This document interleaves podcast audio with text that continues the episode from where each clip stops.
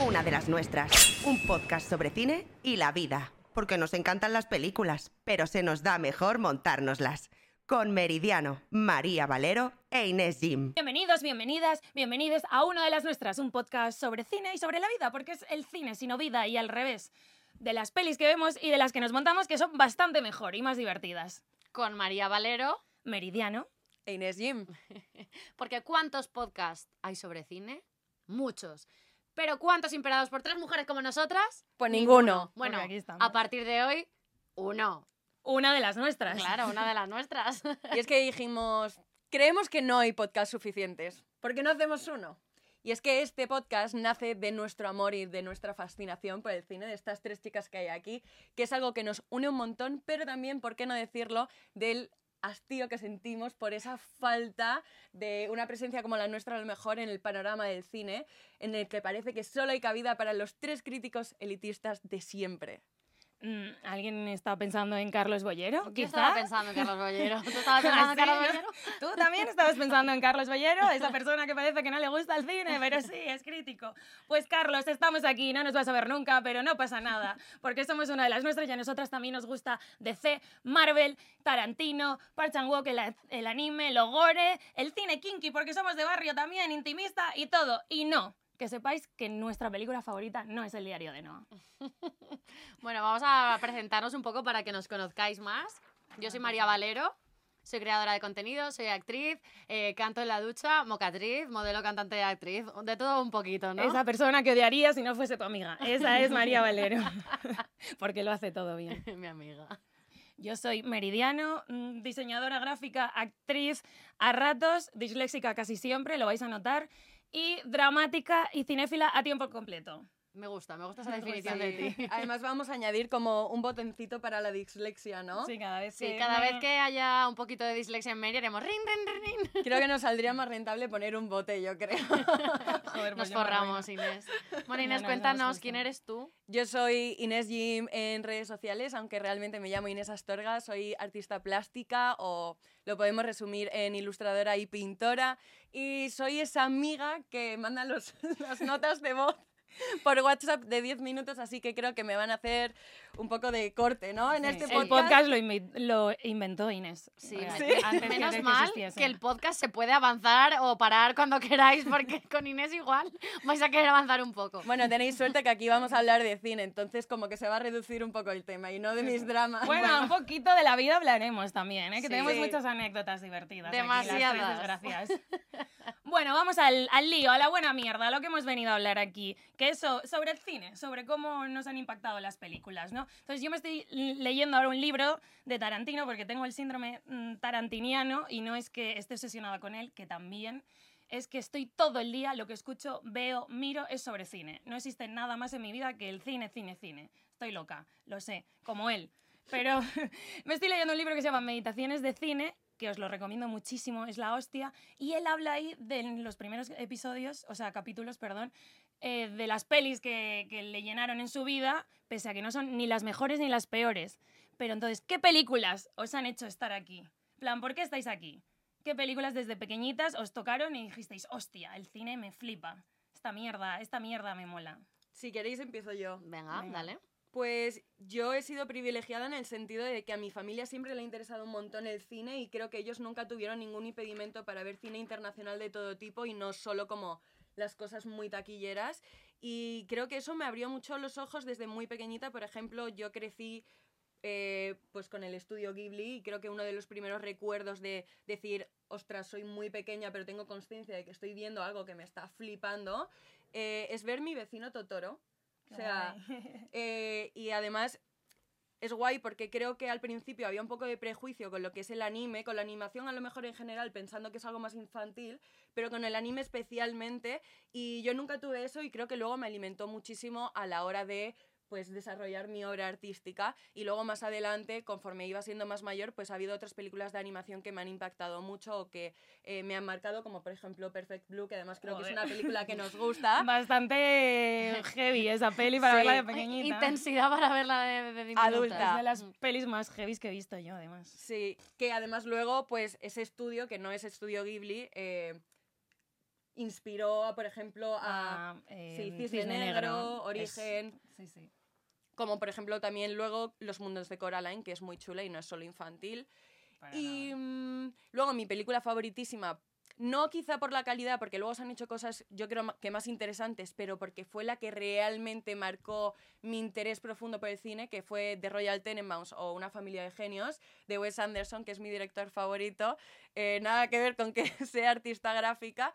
Em, No mucho. Nada. no, ¿verdad? Con los colores. Tengo una pequeña obsesión, he de decir, eh, pero la forma en la que Wes Anderson contaba una historia tan naif, de forma teatral casi, porque parece que estás viendo una obra de teatro, con una paleta de colores y una imagen tan cuidada, tan estética y tan agradable a la vista, a mí me abrió un mundo nuevo y, y desde entonces, bueno, me obsesioné con este director. Em, y por último, diré eh, que yo siempre fui una adolescente muy reticente al amor. Siempre quería ser una tía muy dura, muy indie. punky. Yo quería ser una teenager Donnie Darko. Joder, mi amor. ¿Eras emo? Hombre, sí, claro, por Obvio. supuesto. Yo nunca fui emo, Yo joder. tampoco. A Pero ver, sí emo- fui muy Emo de punky. pacotilla, emo de crepúsculo. Sí, Bueno. bueno, en plan de... Sí. Ya era más que yo, yo era muy Buah, princess, yo no era una nada época emo. que era súper punky, en plan vestía con todo rajado, tal, pero no emo. Yo, rollo yo era choni directamente. Que, que escuchaba heavy metal y tal, bueno, en fin. Oye, Yo yo, yo los aros, los aros para colgar los loros. Bueno, pero que de esto de emo tampoco os creáis que muchísimo. Era la porque- fachada solo. Pero te Claro, los ojos, ¿no? Y tal. Porque luego yo eh, aprendí a como a desarrollar y aceptar esta faceta mía que yo tengo, que soy muy emocional y que soy una enamorada del amor a través del cine, viendo películas pues que en verdad no quería que me gustasen, pero que me encantaban, como Las ventajas de ser un marginado o luego más adelante La La Land. Qué guay, me encantan las ventajas Me de ser encanta, el- marginado. sí, a mí me gustan las Ujú. dos. Con La La Land me pasó una cosa, es que fui al cine y salí muy enfadada porque era una hater del amor y dije, ¿qué es esto? Esto no es el amor, todo el mundo, guau, La La Land, el amor que quiero. Pero ¿cómo vas a querer este amor? Entonces salí súper enfadada del cine y dije, odio esta película, La La Land no nos gusta. Pero de repente, pues cuando dejé de ser tan hater en la vida, vi La La Land otra vez y dije, pero sí me encanta, esta película es la hostia. Yo la vi justo cuando estaba pasando por una relación un poco tóxica y me sentí un poco identificada con algunas cosas. A mí me encantó y es que un buen musical, es que nadie le puede hacer las cosas a un buen musical. Ni a me Emma Stone. musicales. Viva Emma Stone y todo lo que haga. Ryan. Gosling, tú también, Tú a ti también te también. queremos. Prefiero a Emma. Pues Yo he dividido las películas que me marcaron en dos, más como en la infancia y la adolescencia. En la infancia, eh, vamos, pongo la mano en el fuego y yo creo que lo que más me marcó fue el cine de Tim Burton, en específico Pesadilla antes de Navidad. Y me acuerdo de pequeña ver esta película y flipar porque no entendía muy bien todo esto del stop motion, no sabía si eran eh, marionetas, si había alguien moviendo esos personajes, si eran dibujos, si eran humanos disfrazados, no lo entendía muy bien pero lo que más me cautivó fue que todo el, el universo de Tim Burton era muy feo por fuera y muy bonito por dentro, porque... Me sorprende que la que no saliese emo fueses tú, la verdad. ¿Verdad? Pero es que yo creo que ahora soy más corazón. emo ahora, ¿no? Era Más Sony por fuera, eh, emo, Emo por, por, dentro. dentro, claro, yo era real emo, solo que por fuera no, me tenía que adaptar al medio porque yo era de, de un pueblo, de un barrio, ¿no? Y, y es lo que me encanta de Tim Burton porque es como que sus personajes son feos por fuera, que igual no les coges tanto cariño por la imagen, pero luego conectas un montón con cada uno de ellos y creo que son súper profundos y eso es lo que me encantaba de Pesadilla antes de Navidad, como que podías conectar con el personaje incluso más horrible, ¿no? Con, con la- el- aquel que Sí. odiaba la Navidad, pues tú la acababas odiando también porque él la odiaba y, y entendías toda esa historia de amor, ¿no? Y, y me encantaba. Y luego diría que también fue Matilda. Amamos. Matilda fue una peli que me marcó mogollón de pequeña, aparte porque me creó trauma me- la señorita Trunchbull con el estiramiento de trenzas de la niña. A ti y a todos los O con el millennials, creo. ¿no? Joder. El Bruce, Bruce, Es que creo A que mí el no me gustaba actor el luego chocolate. celebró un cumpleaños con la tarta de A- Matilda. algo de eso vi en TikTok, lo, lo vi, lo vi, sí. Y aparte es como que Matilda me parece, me parece una peli infantil, pero también muy de adultos, porque tiene toda esa comedia, ¿no? Ese, eh, esa relación familiar de, de los padres, de que súper disfuncional, de que la Me odian suena. porque es diferente. Y ser diferente no es nada malo, al revés, la película te enseñan que es súper especial. Menos mal que ten- teníamos a la señorita Hani que la trataba súper bien. Pero me encantaba como todos los compañeros en el cole se apoyaban entre ellos, hacían piña, ella con sus poderes, ¿no? Y al final toda esa magia que se creaba alrededor de la peli también, bueno, eh, la dirección de foto es increíble, me encanta, y Dani DeVito, una dirección increíble de la película y su personaje maravilloso. Me parece súper divertida, con unos valores súper bonitos y... Y que eso, que al final toda la magia y todo esto, que bueno, que al final pues Harry Potter también nos ha marcado un montón a nuestra generación, pues marcando. todo eso también, ¿no? Viene un poco de, creo que de Matilda. Bueno, creo que se podría sacar un buen perfil psicológico con esto de las películas destacadas. Literalmente. Porque todos son personajes como que, que son muy buenos, pero que no se les entiende, ¿no? Efectivamente, que son un poco los marginados, eso, ¿no? sí. Que siempre nos hemos sentido en algún momento los marginados, la oveja negra de la familia, los marginados en La clase. oveja negra sí soy. Sí, y Matilda era un poco eso, ¿no? Nos representaba un poco en ese aspecto. Sí. Y Eduardo Manos Tijeras, ¿no? Yo me sentía súper identificada con él. Era como una persona, o sea, era como un personaje que no entraba en ningún estereotipo, ¿no? Y yo me sentía así rarísima, además como siempre, en plan, como que no me identificaba con nada del colegio. Y veía esa película y me sentía súper bien, en plan, Dios, hay más gente ahí fuera. Pero como Tim yo". Burton siempre en sus personajes y en sus sí. pelis hay algún marginado, yo creo que un poco eh, cosa personal, ¿no? De él también. Fuimos a ver la expo de Tim Burton aquí Sí, en ¿verdad? Madrid Sí. y fue increíble. Y bueno, a lo que iba ahora, estas son las más de mi infancia, pero de la adolescencia, siguiendo con el tema Tim Burton, las que más me marcaron fueron Big Fish, porque me parece una historia preciosa que habla eh, tanto de amor como, o sea, no solo el amor de pareja, sino el amor en la familia. Y creo que eh, trata la muerte de una perspectiva muy fantástica y muy bonita. Y, jolín, me encantaba todo, todo ese, pues eso, ese universo fantástico del padre contándole la vida a su hijo. Su hijo nunca creía a su padre, le da una última oportunidad, ¿no? Antes de su muerte y todo lo que engloba todos los personajes que salen en la película me parece maravillosa. Es como una de mis comfort movies. Y luego diría que también otra de las pelis que más me marcaron, que me la pusieron por primera vez en el instituto, en una asignatura que teníamos, que fue La Naranja Mecánica. Guau. O sea, te pusieron eso en el cole. Y a En mí cadena de favores. Eh, a mí Amélie. Todo el día Amélie en francés. O es que no, en fin, Bueno, amiga, vamos, vamos a por- dejar de hablar mal de Amélie, porque sí, igual pero aquí ocurre entra un el asesinato. conflicto, porque María ama Amélie, yo lo detesto. es y una yo estoy en el medio. Bueno, La Naranja Mecánica, esa película que eh, vi, odié y amé. O sea, odié y amé al mismo tiempo porque toda esa violencia no podía creer que todo ese, todas esas imágenes sangrientas, eh, dolorosas, me creasen ese tipo de fascinación de, hasta tal punto de, de obsesionarme, de, de obsesionarme con los diálogos, con ese idioma que se inventaba, con toda la estética, eh, el vestuario. Esa Inglaterra decadente, ¿no? Como esa mirada en el futuro, que era eh, terrible, ¿no? Una sociedad horrible. No podía dejar de mirarlo. O sea, me cautivaba cada segundo toda la crítica social a las cárceles, al, al conductismo, a la psicología. Conectar con esa persona, ¿no? Con este protagonista que era tan horrible, pero luego eh, sentirte completamente identificada con él o, o que te diese incluso pena de cómo le trataban, porque al final todos los humanos merecemos Sí. una segunda oportunidad y que era como todo, todo este, este balance, ¿no? Entre el bien, el mal y... ¡Buah! Es que es una película que me impactó mogollón. No sé qué pensasteis vosotros al verla por primera vez. Bueno, es un poco el dilema de Lolita también, ¿no? Que es como, sobre todo en el libro, que es como que te hace empatizar con una persona que no está haciendo las cosas bien y que de hecho es sí. algo bastante... Creepy. Lolita es Sí. bastante creepy. Yo vi la película y dije, no entiendo nada, pero aquí... Porque es que mi padre era ese señor que me ponía eh, Kubrick y Coppola y los Monty Python y todo, y David Lynch con siete años. O sea, yo empecé a amar el cine por mi padre, que es un cinéfilo empedernido, pero imaginaos una niña de siete años viendo La Naranja Mecánica. Yo decía, yo no entiendo nada, pero a mí esta mierda me flipa. O sea, yo quiero seguir viendo esto. ¿Qué es esto? ¿Qué le pasa a este señor? Porque escucha a Beethoven y es malo, pero también es bueno, pero no, yo no entendía nada. Y mi padre me ponía esas pelis y pues así he salido. ¿no? Ahora estoy traumada con la canción de I'm singing in the Sí, rain. pues yo tengo... Fatal. No, es que a mí me recuerda cantando bajo la lluvia, entonces sí tengo recuerdo bonito. Ah, pues yo gusta. la- cada vez que la escucho se me ponen los pelos como escarpias de... ¡Ah! Van a venir a hacerme daño. Pero es majo, es como que eh, los villanos que quieres, ¿no? A Alex lo quieres, ¿no? No es villano que quieres, yo sí, es villano que quiero, en plan, que te cae No. bien, como Loki, por ejemplo. A mí no me caía nada bien, pero al final acabas como... a Le quieres dar sí. un poco una segunda un poco oportunidad turbio, porque da como- pena, sí. ¿no? Como toda esa ira viene de, de algo. De Escuchaba cositas. Beethoven, nos caía bien por eso. Bueno, mi Wii. Cuéntanos Sí, tú. Eso, eh, yo empecé a amar el cine por mi padre, que me ponía películas de los Monty Pythons, que yo me reía sin entender las gracias, pero se reía todos, pues yo también. Eh, de David Lynch, de Kubrick, y, pero hubo una que me marcó mucho y por eso decidí estudiar interpretación, que fue Drácula de Bram Stoker, de Coppola. Yo vi esa película hasta que se rompió eh, la cinta de VHS. Era como, yo creo que mis padres la rompieron, en plan, Aposta, esta niña ya o se sea, calle, lleva ya que se 17 horas viéndola seguida, en plan, se le van a caer los ojos, vamos a tener que poner unas pinzas, en plan, ya está, yo creo que la rompieron ellos. Em, pues yo vi esa peli y dije, Dios mío, yo quiero ser un vampiro, esta gente no existe, yo no la he visto en mi colegio, no, no la he visto por ahí, yo quiero ser eso. Pero mi padre, evidentemente, me quitó la idea, le costó bastante.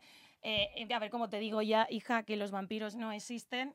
Yo me llevé una decepción terrible, seguramente lloraría porque era una dramática, en plan, pero yo quiero ser esto, yo no quiero ser, no sé, ni dentista ni médica, yo quiero ser un vampiro y ir mordiendo a la peña que me caiga mal por ahí, en plan. De nuevo me sorprende que yo acabase siendo la única siendo emo. ¿Verdad? Yo decía a todos los niños que me caéis más y- mal y me hacéis bullying, os voy a morder porque voy a ser un vampiro de mayor. Y mi padre, que no puedes ser un vampiro. Entonces dije, pero sí puedo ser actriz. Y eso hice, en plan, estudiar interpretación. Y además eh, dije, quiero hacer una película de vampiros. Y con 18 años, esto no lo, no lo sabéis, grabé mi primera película y fue de vampiros y hice vampira. ¿Sabes a qué me recuerda esto? A la que se avecina cuando, cuando la, la chica esta eh, trabaja en una serie de que hace de, de vampiros, que es de vampiros súper cutre. No Y no- no, ah, sí, es sí. verdad, es verdad. sí me recuerda a eso y como me, te estoy imaginando a No, ti completamente hacer una película súper cutre de No, vampiros. era guay, era con un Era director guay. guay. sí, sí, sí, o sea, y con Ah. actores que a día de hoy están currando. o sea, Entonces era tipo crepúsculo que nos No, gusta. no, no, sí, sí. De hecho, uno, el que hacía de malo, que estaba enamoradísima de él, em, bueno, yo era pequeña, bueno, pequeñita, tenía 18 años, eh, sale en Pasión de Gavilanes ahora, en la última. Sí, sí, que yo curré con actores muy tops. Mi primera peli vampiro, sueño cumplido. Vamos a hacer una cosa, como todos estamos deseando ver un cachito de eso, hay algo que podamos, en plan, un milestone, algo que podamos decir, si llegamos a esto, vemos un cachito. Podríamos ver el tráiler, sí. Si llegamos a cuántos a oyentes o algo. Sí, Bueno, en o plan, muchos likes en O este seguidores vídeo, en nuestra este cuenta vídeo. de Instagram. Vale. venga. Una ¿Cuántos? barra baja de las nuestras, ahí nos tenéis que seguir. Poquito de Venga, ¿cuántos spam. seguidores? Si llegamos Ah, a... decid una cifra. Yo Venga, soy de 10.000, letras. 10.000. 10.000. Vale. Uf, yo tengo muchas ganas de verlo, yo diría 5.000, ¿eh? Mi amiga, no 10.000, 10.000, vamos, apostamos alto. Esto va a molar, Venga, seguro, 10.000, ¿no? venga, venga. 10. Pero Si yo no me a voy a 10.000. olvidar, ¿eh? Venga, lo voy a decir. Si llegamos a 10.000 seguidores, es- me voy a arrepentir. Os pongo un fragmento de la peli de vampiros que hice. Jolín. Yo Ahora me estoy arrepintiendo, pelo- teníamos que haber dicho 5.000 O, o 100. o 100, claro. Nunca Dos, vamos a llegar. Tú y yo, Hombre, María. pero que poco creéis en el proyecto, ¿no? No, creemos, creemos mucho en el proyecto. Bueno, además, en la peli em, sale Winona Ryder, ¿no? Y os voy a Ah, contar una creía que ibas a decir que en tu peli salía Winona Ryder. Estaría bueno. Me encantaría. Te hubiese dicho, guarra, anda que la presentas o algo. La tengo aquí en el WhatsApp, ahora le mando un... Yeah, Winona, ¿cómo te va la vida? Yo aquí hablando de nuestra peli esa que nunca salió. Em, sí, se presentó a festivales y todo. Esa historia da para un programa. Tremendas pintas. No sé si... Espero que no lleguemos a 10.000 seguidores. Total, en esa peli em, hubo un momento que Winona tenía que llorar y no le salía. Entonces Francisco Pola, que es muy del método, le dijo a Anthony Hawkins y a Keanu Reeves, decidle cosas rollo, en plan, cosas muy mal, en plan mal, para que llore, hacerle sentir mal. ¿Y sabéis qué pasó? Que ni Keanu ni Anthony eh, lo hicieron, se negaron. Así que un aplauso para esos hombres que se niegan. a- Bueno, Sí, hombres sí. o personas que se niegan Sí. a hacer daño a los a demás esos tan solo por una compañeros, perdón, interpretación. a esos compañeros. Muy Porque bien. además, Por- Anthony Hawkins te podría hacer llorar rapidito, yo Sí, creo, con su ¿eh? Con esa mirada. A mí me mira así y no lloro, yo me cago. Keanu no sé, porque No, parece- Keanu le quieres dar un abracito todo el rato, aunque bueno, es actor, si te pone cara de maquiavélico. Y lo fuerte es que, no sé cómo ocurrió esto, bueno, sí, porque Coppola es- estaba loco, era muy de método, método, método. Es que la película de Drácula existe gracias a Winona Ryder, que fue ella que eh, dijo que Coppola sería un buen director porque esto iba a ser una serie de televisión, pero al final le hicieron película y Winona dijo, llama a mm, Francisco Pola. Y entonces existe por eso. Entonces, eh, joder, Coppola, compórtate bien, tío. Hombre, encima que te ha dado el trabajo, Wy- Wynonna la quieres hacer llorar. Sí, fue eh, productora todo el rato y también eligió a Keanu Reeves, bueno, un montón de cosas. Eh, y bueno, también eh, una de las pelis que me marcó, porque yo he elegido solo mi infancia, fue La Princesita de Alfonso Cuarón, que es el director de esa maravillosa obra maestra que se llama El prisionero de Azkaban de Harry Potter. Es el mismo director. No tenía ni idea que era el mismo. Pues sí, lo es. Esa película guay. que veo unas dos o tres veces al mes. Y es de las mejores, si no decir la, mejor. Perdona, no, no, no. En esta mesa no te puedes sentar si no dices que es la mejor. Pues yo estoy sentada Es- y mi favorita es la cámara secreta, pero me gusta mucho el prisionero de. Azkaban. Pero esto es como lo que La yo decía secreta. de Pero los es de, es de- es admirar el terce- eh, la de prisionero de Pero. Los Tenenbaums no es la mejor película del mundo, pero el momento en el que la ves, con quién la Claro, ves, en el momento de la vida en el que estás o si te sorprende por X motivo. Es también, depende mucho de cómo te llegue una película. Eso es verdad. El Pero Harry sí. Potter hablaremos un día porque yo quiero discutir esto. No puedo creer que hay alguien. Venga, no lo dejamos piense- para otro episodio, porque Sí, si no nos enrollamos más que una persona. Harry Nos Potter. estamos convirtiendo en Inés. El síndrome de Inés. Ya no tengo el síndrome tarantiniano, ahora tengo el síndrome de Inesiano. Es que se contagian por... Total, que la princesita mezcla el surrealismo mágico, ¿no? Con realidad, tal. Y a mí me encantaba. Y mi madre siempre me amenazaba con que me iba a llevar a un internado porque yo era muy rebelde. Era la pequeña y era rebelde, es que me tocaba. Las probabilidades eran del 100%. Entonces yo decía, genial, yo quiero ir a un internado. Si el internado es como el de la peli, yo quiero ir. Y mi madre, pues voy a tener que cambiar mi método de amenazas porque con esta niña no sirve nada. Entonces esa peli eh, me llegó mucho y me encanta, es súper guay. No sé si la habéis visto. Yo no la he visto, sé cuál es, pero no la he visto, así que tenemos que hacer cineforum. Sí, por favor, tenemos que verla, os voy a obligar. Creo que os va a gustar. Es infantil, Sí. pero hay que verla con esa mirada. Pero la tenemos que ver Y- contigo, porque cuando ves una peli con Sí. alguien que está enamorada de esa Sí. película, es como mucho más especial. Es como muy especial esa peli para mí. Porque además me hacía evadirme de la realidad, ¿no? Yo, mi vida era el cine desde pequeña, porque era lo que me hacía desconectar. Y ahora viene el plato fuerte, que es la primera vez que yo fui al cine. Entonces esta peli a mí mm, me llegó, me hizo eh, amar y odiarlo a la vez. Yo fui al cine con cinco años. Mi padre, esa persona tan guay que no sé cómo no llamaron a asuntos sociales, que me ponía tanto la naranja mecánica como los Boys de Python, como David Lynch. Y también me llevaba al cine a ver Armageddon. ¡Hala! Y luego Suavecito. te quieren llevar a un internado y yo es que veo muy claramente que todo eso venía de, Es de que como no, Armageddon. como no, o sea, como no voy a estar traumatizada y como no he gastado toda mi vida en, en ir a terapia. Total. que yo me senté allí y de repente, cuando ya lleva tiempo la peli, em, empiezan a caer meteoritos, ¿no? Y yo me giro a mi padre y le digo, ¿esto está pasando afuera en el mundo real? O sea, en la calle. Y me dice, sí. Y yo me quedé ahí con el corazón aquí, que lo iba a expulsar pensando que nos íbamos a morir todos, que cuando cojones se iba a acabar todo, pensando en plan, ¿cuándo va a caer un meteorito aquí y nos morimos? Y mi padre, yo veía a mi padre y a mi madre tan tranquilos, en plan, "Mm, no pasa nada. Y yo ahí todo el rato en plan súper traumatizada. Así que desde entonces, desde los cinco años, he soñado y he tenido pesadillas con que nos invadían una lluvia de meteoritos y nos íbamos todos a tomar por el saco. Premio a Padre del Año. Premio a Madre del Año, sí, además por todo en general, no solo por esto, pero sí. Nos reiremos de las desgracias. Gracias, padre, por traumatizarme de por vida. Es muy buen tema lo de las películas que más miedo nos han dado, porque yo recuerdo además, todas las que tengan que ver con Alien, a mí me da muchísimo miedo. Sí. Y luego recuerdo también ser muy pequeña y querer salir del cine con el viaje de Shihiro, por el Sin Cara. Ah, claro. es que Eso lo, lo tengo también muy marcado. Pero bueno, yo ahora os quería preguntar porque a mí me pasa una cosa y es que solo hay ciertas películas contadas que puedo repetir. Normalmente no me gusta ver películas repetidas porque hay tantas por ver. Entonces, yo, si tuviese que elegir para esta pregunta una, sería una de mis favoritas para poder volver a ver. Pero si vosotras tuvieseis ahora una lobotomía, una lobotomía, perdón. ¿Lobotomina? una lobotomía. Vamos a comprar un botón, ¿eh? Sí, sí.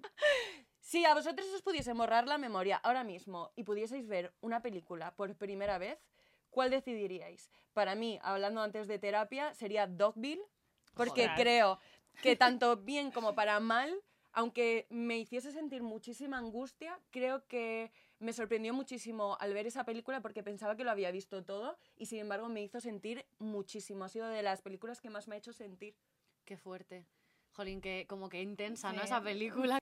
Pues yo diría Malditos Bastardos. O sea, es la película que más veces puedo ver al año porque cuando no sé qué ver, siempre veo Malditos Bastardos porque me parece una obra maestra. O sea, cada papel está escrito por y para cada uno de los actores. o sea, me parece que lo tiene todo. O sea, tiene cual- todas las tónicas que, que necesita una película para que sea explosiva, que te sorprenda, que coja una historia real, ¿no? Como fue el régimen nazi y le dé como una vuelta increíble que de Sí, verdad creas que incluso pudo pasar y me parece maravilloso.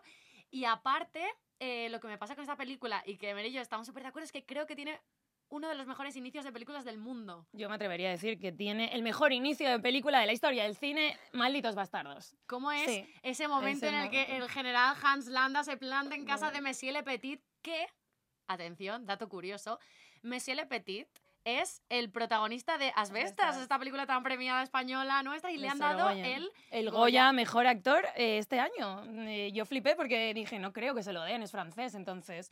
Pero sí, se lo ha llevado Denis Menochet. Y además fue el discurso que más me gustó de los Goya de este año. Me encantó. súper Qué guay, pues salen malditos bastardos, ahí lo tenéis, y ahora lo Ahí tenemos lo haciendo pelis en España, pues Sí, sí. una maravilla, yo encantada. Lo fuerte es que esta peli casi no existe porque aunque estaba eh, Tarantino lleva mucho tras esa peli para realizarla el guion y todo, no encontraba a nadie para hacer del coronel Hans Landa. Entonces dijo, si no tengo al que yo quiero y como yo me lo imaginé mientras lo escribía, la peli no se va a hacer porque es el personaje más importante. Y tremendo encontró porque... Pero le costó otro mejor. muchísimo, pero al final encontró a Christoph Christoph Waltz, que es queremos. increíble, le amamos y tiene una Y- mirada... Y bueno, es que es que como es el inicio de ese personaje y el final, en plan de, es que lo amo, lo amo, tiene me da me da miedo realmente, pero ese sí que es de los villanos que amo. Hoy cómo Sí, molaría Por interpretarle. Dios, Es que es, increíble. es el mejor villano ten- del ten mundo. narices ahora a hacerlo. Esto es como el Joker. A ver quién tiene narices ahora a hacer el Joker, ¿no? Con el nivel Claro. tan alto. A ver quién tiene narices a hacer un- el coronel literal. Hans Landa ahora. Y, y es el, el papel que más le gustaba a Tarantino que él ha escrito. Sí, es su, es su personaje Su favorito. personaje de favorito de todas sus películas. Y no me extraña, la verdad. Sí. Hay muchas curiosidades de esta peli, pero lo hablaremos en un programa de Tarantino especial, porque me sé un montón y son muy guays. ¿Y cuál es la tuya, Mary? Yo, pf, es muy difícil para mí esto, es como, wow.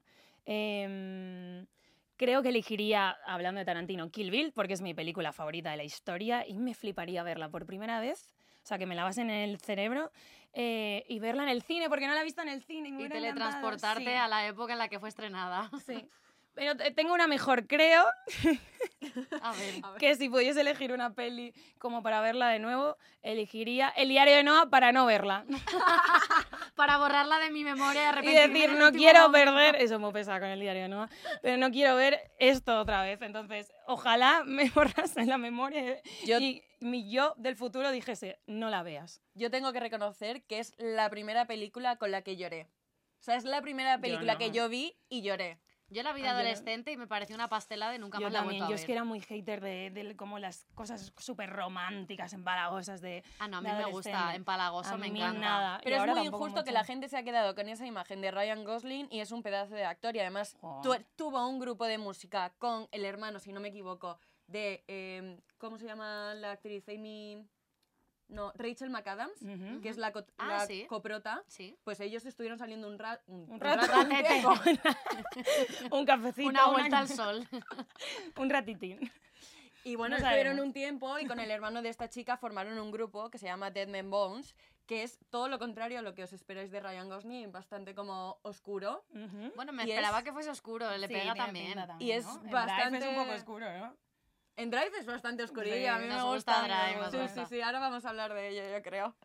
Eh, y tenéis que chequearlo. Y si eligieseis una peli, ahora que ya he sacado el tema, que es eh, en plan, que para que no la volvieseis a ver, como yo he dicho el diario, ¿no? ¿Cuál sería? Venga, ahora, mojaros. Ostras, pues mira, es que esto lo hemos hablado Mary y yo, porque hace poco sacaron en Netflix una película que es, que es protagonista Lindsay Lohan y es la mayor mierda que he visto. Es que no la pude acabar. Yo vi exactamente 10 minutos. No, no, yo le di como le estaba Cuando dando todo el rato, no paraba de dar oportunidades más que a mi ex. Y, y, y- y La fue película- terrible porque es que dije, no puede ser peor. O sea, no es que lo hagan mal los actores, es que el guion es una No, no, basura. lo hacen también mal porque están como mega sobreactuadas. No, ay, de verdad, pásame el bolso, por favor, me Es que, es, que vería cualquier cosa antes, incluso la película esa de, de los ninja púrpura, que, de la que hablaba el eulogio, de esta que era terrible, pues era incluso mejor, porque era tan mala que era buena. Pero, es que esta era tan mala, no es como tan mala, es como intentando no, ser buena siendo mala. Es no sé. horrible, cromas, fatales. Bueno, Bueno, bueno, es- bueno. Es, lo peor que he visto en mi santísima vida.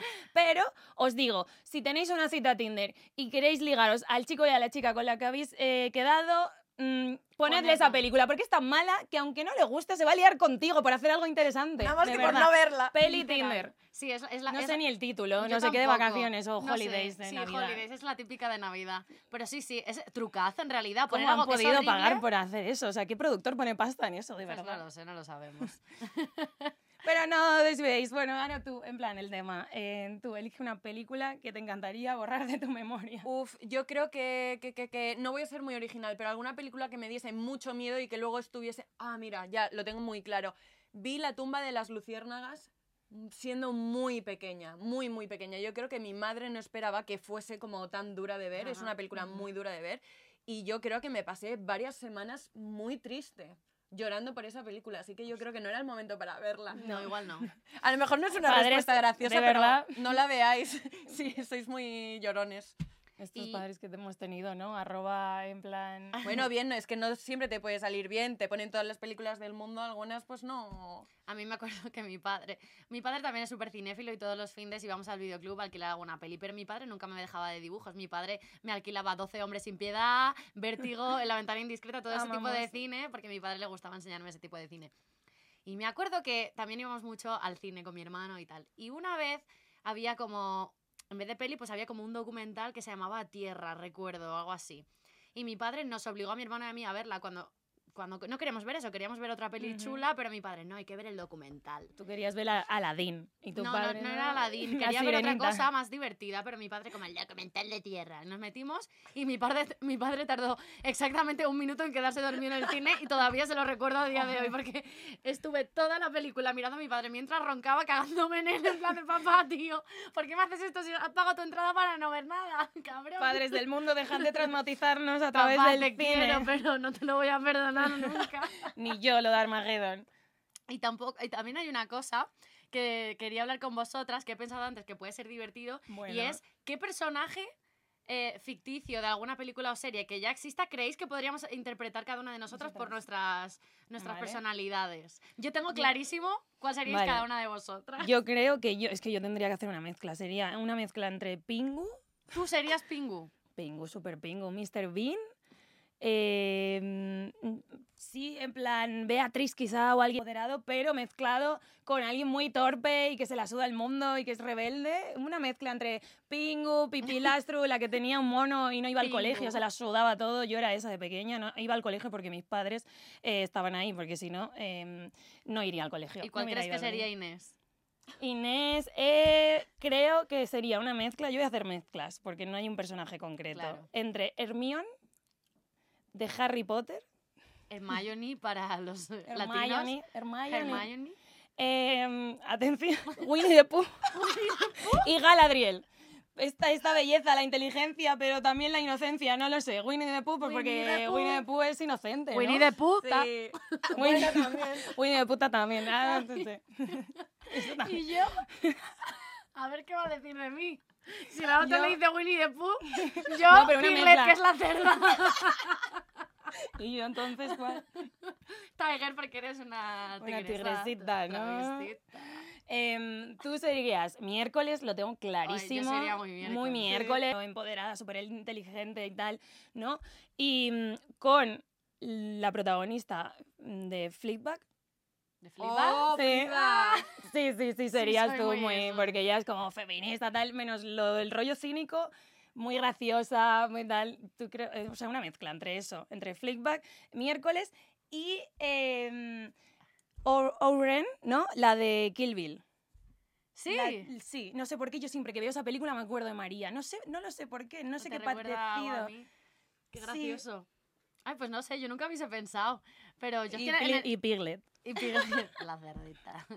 Porque en, en el en realidad es como que por fuera soy así como muy dura, ¿no? Pero por dentro soy un bizcochito yo. Sí, por eso, ¿no? Un poco mezcla. Miércoles es muy así, es como por dentro, ¿no? En verdad es. es Sí, algo, algo tiene ahí Sí. tiernito la miércoles. Lo hemos luego- podido ver Luego la, son en la súper románticos los, los Adams. Ya, sí, plan, sí, sí, da- Morticia sí. y, y vamos, es la- son un poco empalagosos ya para mi gusto y todo. Están todo el día. Sí. y- Ese es el amor que no me gusta. Venga, Tú, Inés, ¿voy yo o vas tú? moja. Vas tú. A ver, yo de mí misma no lo sé, porque no lo he pensado. Solo he pensado en mis amigas, la verdad. No he pensado en mí. Eh, pues, o sea, podría haber hecho una mezcla, pero es que diría, voy a decir solo uno de cada una, porque no sé por qué os imaginaría a mí haciendo ese papel. Inés serías Charlotte de Los in Translation. es que serías tanto porque es como. Inés es la Ah. que viaja un montón, le encantan las historias de, de amor así raras y random. Y creo que es que sería la tip- es que Inés sería la típica que dejaría su vida por, por estar en Japón liándose con un tío que acaba de conocer. Os dejaría tiradas con este podcast por irse a Japón. Literalmente lo haría. O O a sea, México. Un cowboy. sea. No lo Pero- muy alto. Pero eso, además también Inés tiene su lado así súper romántico tal, y creo que Sí. sería... No todos los rasgos de personalidad de Sí, Charlotte, obvio. pero creo que pegarías mogollón en, en ella. Además es, que- el tipo de cine que me gusta, vosotros Sí, lo Sí, sabéis. de gente haciendo cosas. Sí. Es que hablando. a Inés le gusta el cine de Intensa gente Sofía haciendo... Coppola, sí. A mí me encanta también eso. Y Mary sería Sarah Connor de Terminator. Sí, pero a que pega todo, como Sarah Connor. Sí, Sería sí. súper Sarah Connor. Sí. Me encanta porque tiene como esa, esa parte protectora con su hijo, ¿no? Y todo Que eso. no, no tengo hijo, ¿eh? Por si alguien... No, pero Por si- tienes gatos. Pues sí, tengo mis, aj- Y mis luego gatas toda que esa, son esa parte que has dicho antes, que tú serías como así cañera, tal, Sí. Sarah Connor es la Sí, hostia. es la sí. hostia, qué guay, gracias amiga. Sí, Pero gusta. también como un poquito de Mr. Bean ahí mezclado, ¿no? Porque Sí, también un tengo- poquito soy de un Sarah poco Connor personaje. igual, yo que sé, con un esguince. Sí, a mí me ha costado mucho eh, elegir un personaje, ¿eh? Yo creo que eso, he hecho más o menos como tú has hecho, que como alguien que me recordaba que tenía rasgos, pero obviamente, por ejemplo, a ti quería buscar un personaje que fuese como súper divertido, pura energía, pero como que al final siempre encontraba personajes pues que fuesen muy Brooklyn Nine-Nine y no quería tampoco como llevarte Jake algo Peralta. infantilizado o algo bobalicón, Sí. ¿sabes? Porque creo que eres una de las tías con más inteligencia emocional del mundo. Wow, gracias. Entonces, ¿qué soy? Pero-. Pero hay uno que me hace. Sí, eres una mezcla entre no sé qué y un Pokémon. No, pero me parece que el personaje de Jess en New Girl es muy guay. Es ¡Ah, muy me encanta! Es ¡Me encanta! Podría me ser Porque es como. Eres como súper mega chuchable, súper positiva, tienes una energía que lo contagia a todo y es como que llegas a la vida de alguien y la haces mejor. Así Guau, que... a veces también la desmonto un poco, pero vale la pena, ¿no? Bueno, esa también, así que perfecto. Qué bonito, Qué gracias. bonito, sí, estoy de acuerdo totalmente. Y luego a María, eh, también es una de las tías más súper divertidas que conozco, pero hay un rasgo de su personalidad que me parece súper guay, que es súper de película, y es que es la persona que te va a sacar de cualquier puto lío. Es que da igual, te metes con la mafia rusa, no pasa nada, María llega allí y te saca de allí. Sí, soy, Es soy increíble. muy, muy resolutiva para esas cosas. Sí, entonces diría que eres o femme fatal en plan Michelle Pfeiffer en Scarface. Wow. Me encanta. aunque incluso también un poco Tony Montana, pero saliéndole las cosas bien. Pero- A María siempre le sale Claro. bien. A María le sale básica- todo bien. Pero porque lo hace todo O bien también. incluso un Ryan Gosling en Drive, por eso antes he hecho el guiño. Ah, me encanta. Me encanta porque encima son Sí. como personajes de hombres. Sí. Tío, más, más, más películas de personajes de Sí. mujeres que saquen de líos a los tíos. Exacto. Porque yo soy esa. También yo siempre sería- saco de, li- sí. de líos a todo el mundo. A los tíos también porque son muy liantes. Sería como Mr. Lobo, ¿no? Soluciona problemas. Sería Sí. Mr. Lobo soluciona problemas, María Valero. Llámame. Llámame, Sí, sí. call me. Algún director en la sala, por favor, llamándome para hacer ese tipo de papeles. y, mm, y chicas, esto está llegando, está llegando a ya. su fin, yo Nada, creo. ya. una recomendación rápida de algo que queráis recomendar de, pues de cine, series, da igual, teatro, Empiezo plan. yo. Yo creo que os voy a recomendar algo de pinturita, así empezando un poco en mi terreno, y es que Vale. se acaba de estrenar ahora mismo una exposición en el Thyssen de Lucian Freud, que es uno de los pintores más guays y tenemos una suerte de que esté ahora mismo las obras que están en el Thyssen, que creo que merece la pena de que vayáis. Amigas, pues quedamos un día para hacer eh, tarde en el museo, no noche. Sí. Noche en el museo, no queremos que. Horrible Noche esa en otros sitios. Hacemos un The Dreamers, nos corremos por ahí, para ahí. Nos no. corremos lo que tú quieras. Inés, ya está pensando en Contigo- cosas turbias esta mujer. No, vamos Contigo al lo museo. que tú quieras. Me corro sin lo que haga falta, Inés. Nos corremos un pasillo, iba A a ver, yo me decir, corro solo bueno. con verte, pero... eh, Ah, sí. oh, ve- chicas, vamos a centrarnos. Bueno, Vale, eh, yo tarde de museo y noche de cineforum para ver Vale. Princesita, ¿no? Vale, sí. Y yo recomiendo una obra de teatro comedia que he ido a ver y me ha divertido muchísimo, que es de improvisación, que se llama Vaya Movie, en el teatro eh, Arlequín, donde se hace la resistencia. Mola un montón y que mejor que... eh, En Madrid. Que aquí, ¿no? Que en este podcast de pelis, va de pelis, improvisan y es chulísimo. Y yo eh, me cuesta mucho reírme y me reí mogollón. Si no nos soy lo de risa fácil. yo tengo Sí. ganas de ir a verlo. Tenemos que volver a ir. Pues yo eh, voy a recomendaros que vayáis a ver el musical de Matilda, porque antes hemos hablado de Matilda y lo tenemos en Madrid y yo tuve la suerte de ir a verlo y los niños están fantásticos, os vais a reír mogollón. Es una adaptación de la peli, la, eh, porque claro, la peli original no es musical, entonces me parece súper divertido y súper guay. Entonces eh, tenéis que ir a ver Matilda, por supuesto. Así que, pues nada, ya el piloto llega a su fin, ¿no? Qué alegría que alboroto, otro El podcast otro piloto. Ese podcast que na- eh, no querías, pero vas a amar, ¿no? Y que Que necesitas no a partir sabías de que ahora. necesitabas. Exacto. que no-. Ahora, droguita en vena. mm, y, y ra- radiofónica. Y radiofónica, uy, que eso suena Que como suena muy fatal, la noventa- verdad. Otra, hay Mejor que buscar me- otra. me- ideas. que- Ahora toca el spam, ¿no? Un un poquito de spam, Droguita sí. mena en una de las nuestras. No, todo queda mal. Venga. Sí. Eh, nada, pues que nos podéis seguir en Instagram. eh, arroba una barra baja de las nuestras. Y ahí nos podréis encontrar por separado, pero nos interesa que nos sigáis. Tenemos Todo que llegar a los 10.000 para ver la película de vampiros de Meridiano. Bueno, así verla. que no sí, vamos a proyectarla Bueno, en da cine, igual, un para ver un cachito, trozo. por lo menos el tráiler. Solo para ver a, a Teenage eh. Meridiano. Además hacía de vampiro gatita, o sea, la más... Oh. Nada, nos vemos a la próxima. Un besito muy grande y... ¿Quieres ser una de las nuestras? Pues dale al play. Venga, dale. Chao. Bien. Bien, yo creo que ha quedado divertido. Sí. Ha quedado muy divertido. Yo Bueno, pues ahora ya nos no- podemos correr, ¿no?